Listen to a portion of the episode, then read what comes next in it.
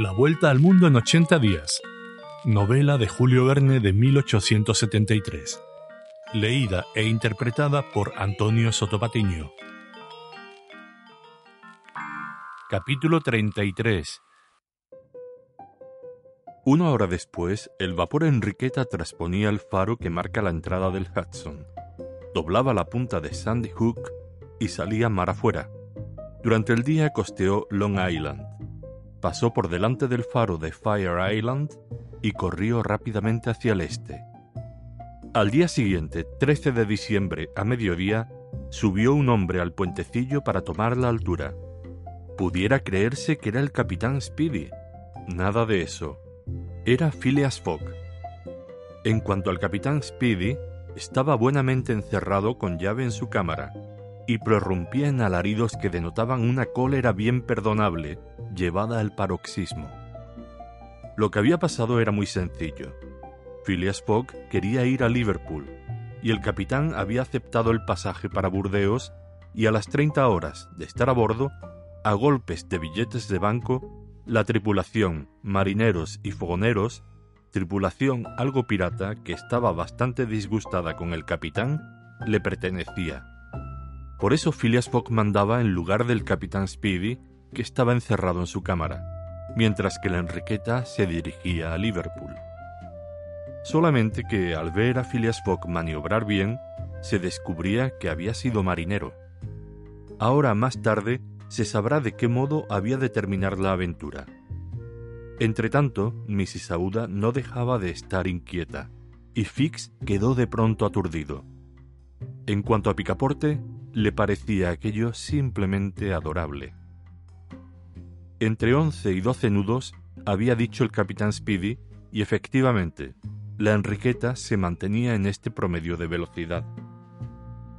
Por consiguiente, no alterándose el mar ni saltando el viento al este, ni sobreviniendo ninguna avería al buque, ni ningún accidente a la máquina, la Enriqueta, en los nueve días contados desde el 12 de diciembre al 21, podía salvar las 3.500 millas que separan a Nueva York de Liverpool. Es verdad que, una vez llegados allí, lo ocurrido en la Enriqueta, combinado con el negocio del banco, podía llevar al gentleman un poco más lejos de lo que quisiera, razonaba Fix. Durante los primeros días, la navegación se hizo en excelentes condiciones. El mar no estaba muy duro, y el viento parecía fijado al nordeste. Las velas se establecieron, y la Enriqueta marchaba como un verdadero transatlántico. Picaporte estaba encantado. La última hazaña de su amo cuyas consecuencias no quería entrever, le entusiasmaba a un muchacho más alegre y más ágil. Hacía muchos obsequios a los marineros y los asombraba con sus juegos gimnásticos. Les prodigaba las mejores calificaciones y las bebidas más atractivas. Para él, maniobraban como caballeros y los fogoneros se conducían como héroes.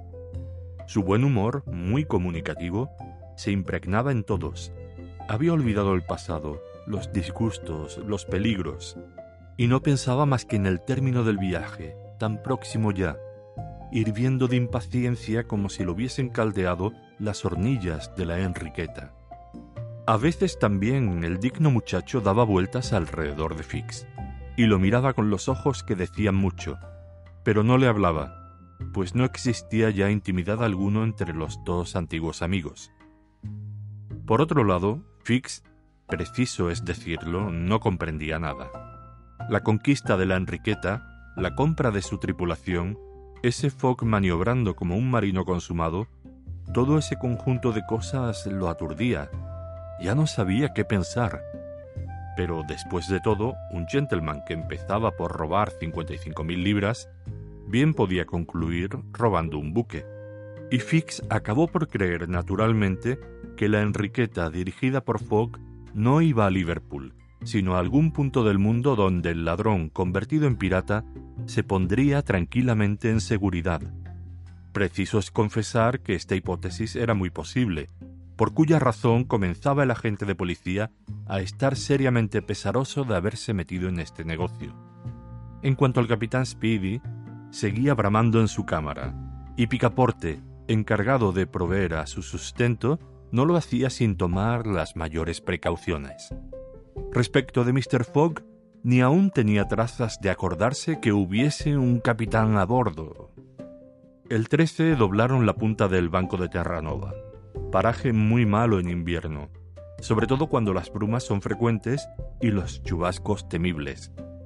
Desde la víspera, el barómetro, que bajó bruscamente, daba indicios de un próximo cambio en la atmósfera.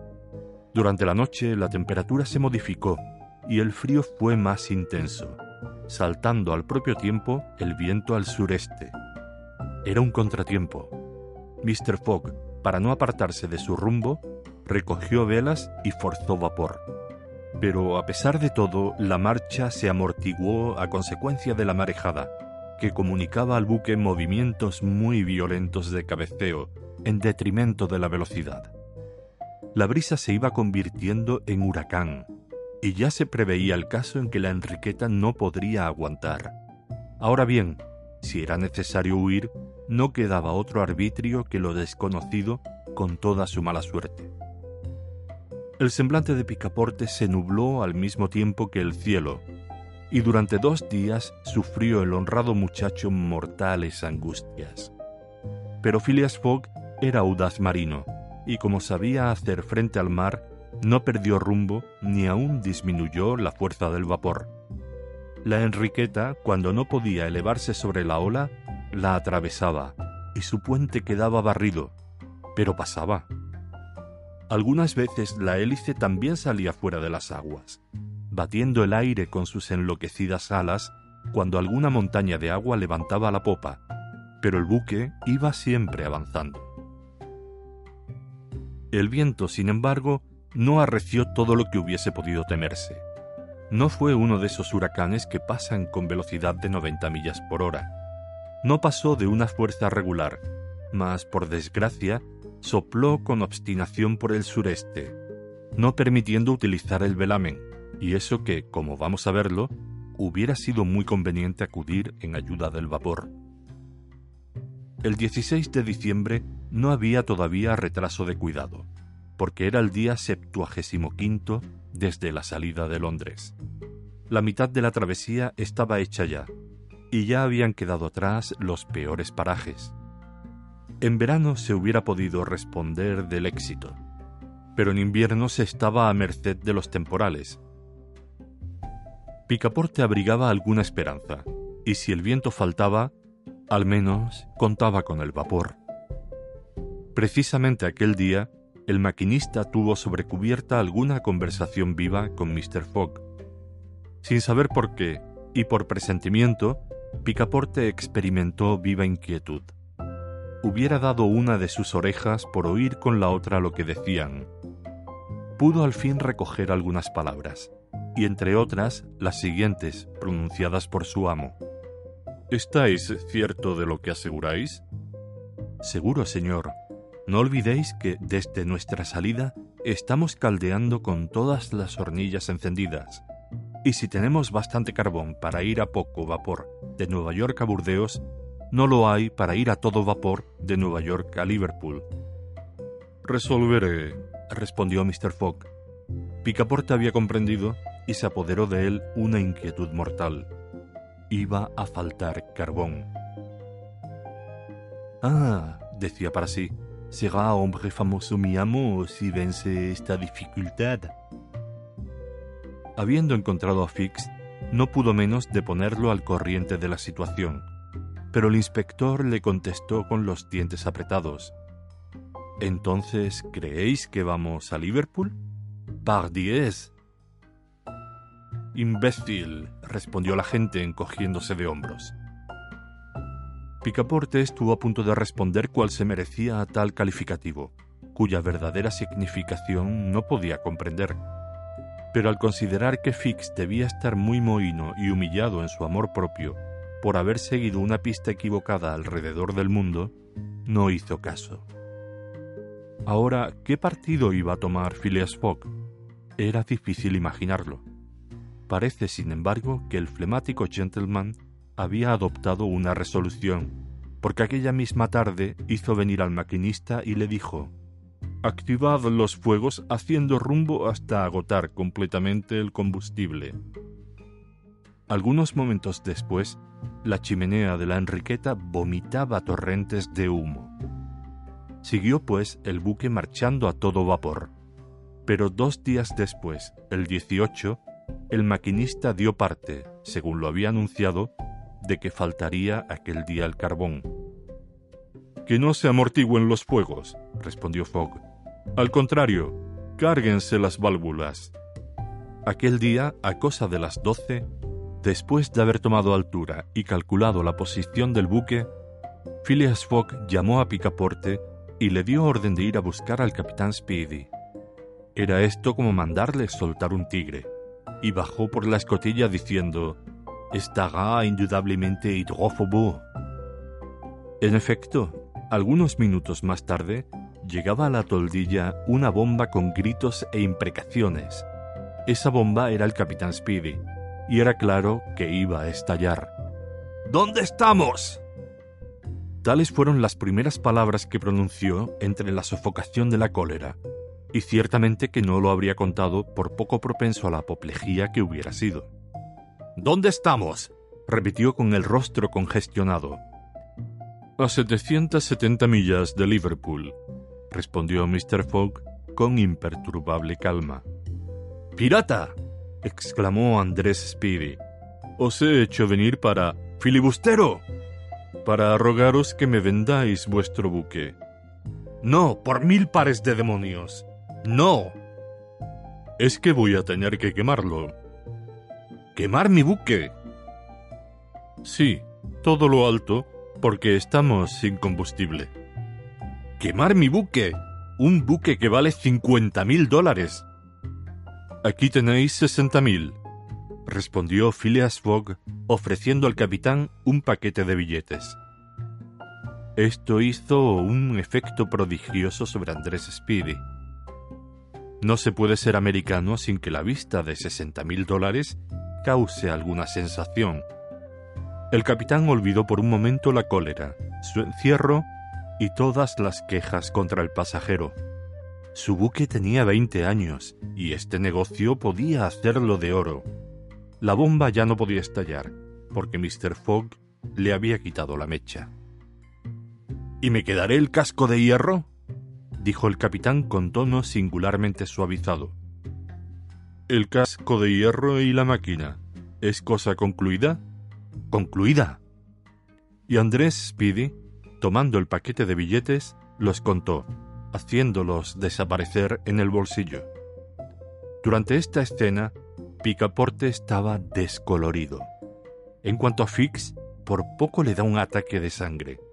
Cerca de veinte mil libras gastadas, y aún dejaba Fogg al vendedor el casco y la máquina es decir, casi el valor total del buque. Es verdad que la suma robada al banco ascendía a 55.000 libras.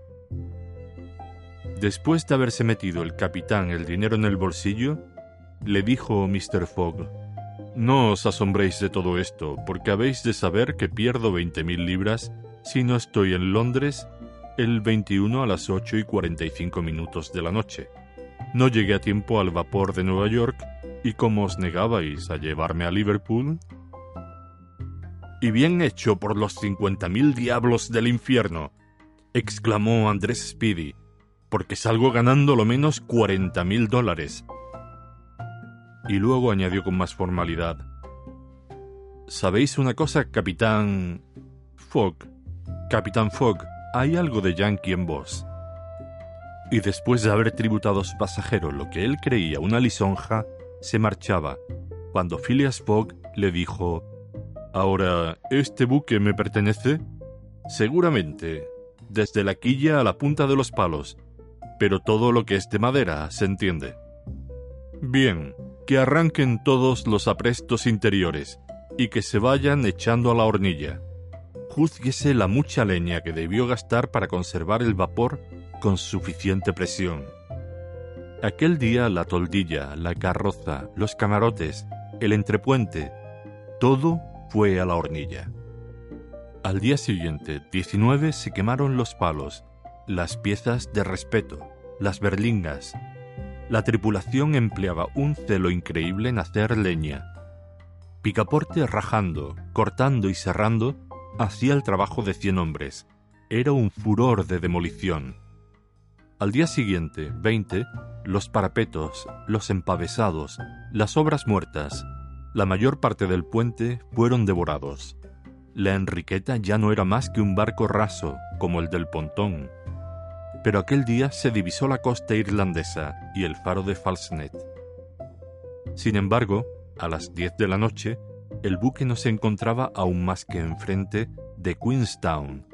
Faltaban 24 horas para el plazo y era precisamente el tiempo que se necesitaba para llegar a Liverpool, aun marchando a todo vapor, el cual iba a faltar también. Señor, le dijo entonces el capitán Speedy, que había acabado por interesarse en sus proyectos. Siento mucho lo que os sucede. Todo conspira contra vos. Todavía no estamos más que a la altura de Queenstown. Ah, dijo Mr. Fogg. ¿Es Queenstown esa población que divisamos? Sí. ¿Podemos entrar en el puerto? Antes de tres horas no, solo en pleamar. Aguardemos, respondió tranquilamente Phileas Fogg, sin dejar de ver en su semblante que, por una suprema inspiración, iba a procurar vencer la última probabilidad contraria. En efecto, Queenstown es un puerto de la costa irlandesa, en el cual los transatlánticos de los Estados Unidos dejan pasar la valija del correo. Las cartas se llevan a Dublín por un expreso siempre dispuesto, y de Dublín llegan a Liverpool por vapores de gran velocidad, adelantando 12 horas a los rápidos buques de las compañías marítimas. Phileas Fogg pretendía ganar también las 12 horas que sacaba de ventaja al Correo de América. En lugar de llegar al día siguiente por la tarde, con la Enriqueta a Liverpool, llegaría a mediodía y le quedaría tiempo para estar en Londres a las 8 y 45 minutos de la tarde. A la una de la mañana, la Enriqueta entraba con la pleamar en el puerto de Queenstown, y Phileas Fogg, después de haber recibido un apretón de manos del capitán Speedy, lo dejaba en el casco raso de su buque, que todavía valía la mitad de lo recibido. Los pasajeros desembarcaron al punto Fix tuvo entonces intención decidida de prender a Mr. Fogg, y sin embargo no lo hizo. ¿Por qué? ¿Existían dudas en su ánimo? ¿Reconocía al fin que se había engañado? Sin embargo, Fix no abandonó a Mr. Fogg. Con él, con Mrs. Aouda, con Picaporte, que no tenía tiempo de respirar, subía al tren de Queenstown a la una y media de la mañana. Llegaba a Dublín al amanecer y se embarcaba en uno de esos vapores fusiformes de acero, todo máquina, que desdeñándose subir con las olas, pasan invariablemente al través de ellas. A las 12 menos 20, el 21 de diciembre, Phileas Fogg desembarcaba, por fin, en el muelle de Liverpool. Ya no estaba más que a seis horas de Londres. Pero en aquel momento, Fix se acercó, le puso la mano en el hombro y exhibiendo su mandamiento le dijo, ¿Sois Mr. Fogg? Sí, señor. En nombre de la reina, os prendo.